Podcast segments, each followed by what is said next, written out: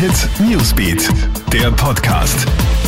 Hey, ich bin Michaela Mayer und das ist ein Update für den Start in den Freitag. Die Corona-Ampel-Kommission will einen Lockdown für ganz Österreich. Sie begrüßt den Osterlockdown im Osten, empfiehlt aber diesen auch auf alle anderen Bundesländer außer Vorarlberg auszuweiten. Inzwischen weisen nämlich alle Länder eine Inzidenz über 200 auf. Den schlechtesten Wert hat Wien mit knapp 320, gefolgt von Salzburg mit rund 300. Nur Vorarlberg hat knapp 67 und bleibt als einziges Bundesland in Österreich auf Orange geschaltet geschaltet.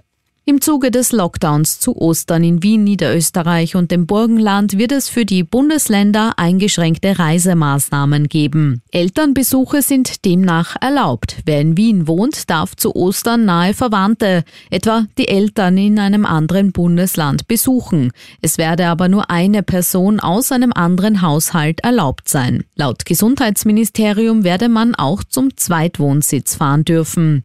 Auf die entsprechende Verordnung wird noch gewartet. Und Österreichs Fußballnationalteam vergibt den Sieg in Schottland. Die ÖFB 11 muss sich zum Auftakt der WM-Qualifikation in Glasgow gegen Schottland mit einem 2 zu 2 begnügen. Und das trotz zweimaliger Führung, denn Österreich geht zweimal durch Tore von Kalajdzic in Führung, kassiert aber jeweils den vermeidbaren Ausgleich. Als nächstes trifft Österreich in der WM-Quali nun am Sonntag daheim auf die Färöerinseln.